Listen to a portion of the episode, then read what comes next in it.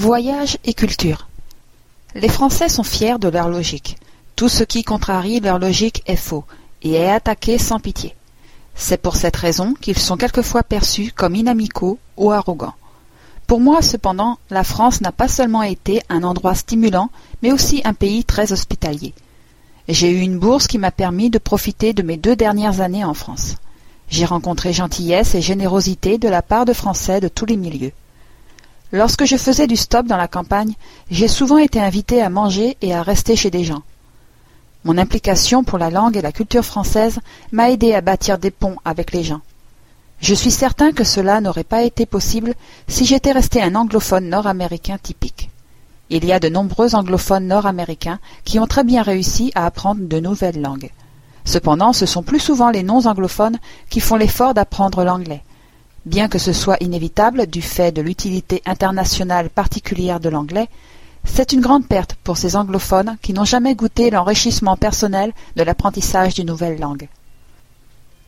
J'ai pris plaisir à visiter la campagne, à voir les villes et villages historiques, et à parler aux gens en français. Comme la plupart des pays, la France a ses accents régionaux. Quand vous parlez une langue étrangère, vous devez imiter les locuteurs natifs pour acquérir un accent natif. Dans mon cas, cela voulait dire que je parlais avec un accent parisien à Paris, un accent méridional près de la Méditerranée, et ainsi de suite. C'est difficile à éviter, surtout dans les premiers temps.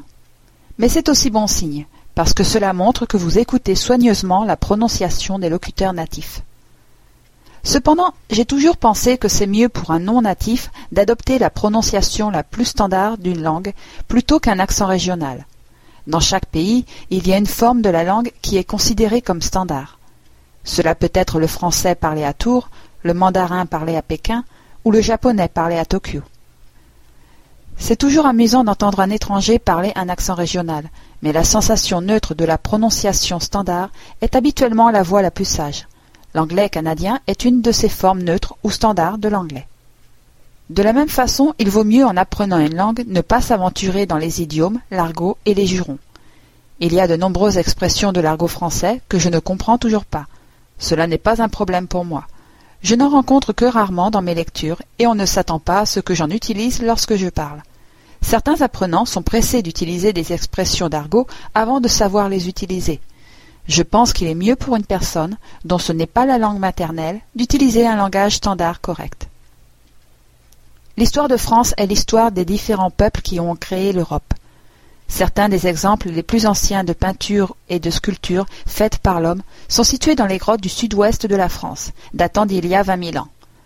Au temps de la conquête romaine, il y a plus de deux mille ans, les Gaulois celtes étaient majoritaires en France.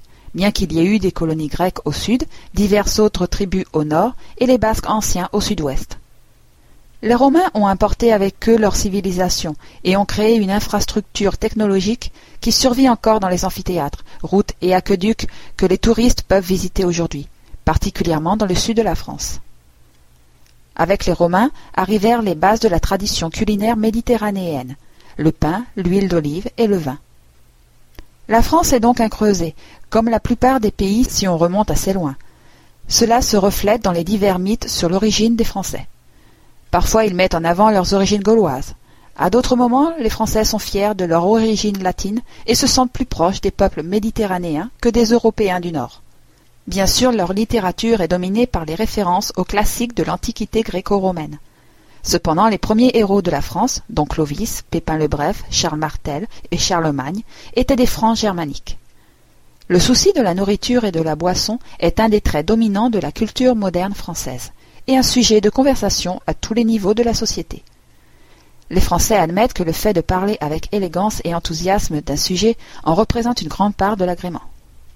Longtemps après mes études en France, j'ai eu l'occasion d'accompagner un groupe de cadres de l'industrie du bois japonaise faire une tournée des usines de transformation du bois en France.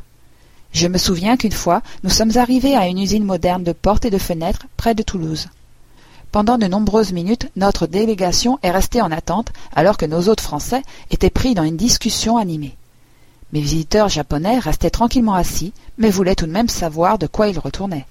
J'ai expliqué que nos hôtes français discutaient de ce que nous aurions pour le déjeuner. Je me souviens encore de la salade de gésier tiède et du cassoulet mangé à l'ombre des pins à l'extérieur d'un vieux château méditerranéen.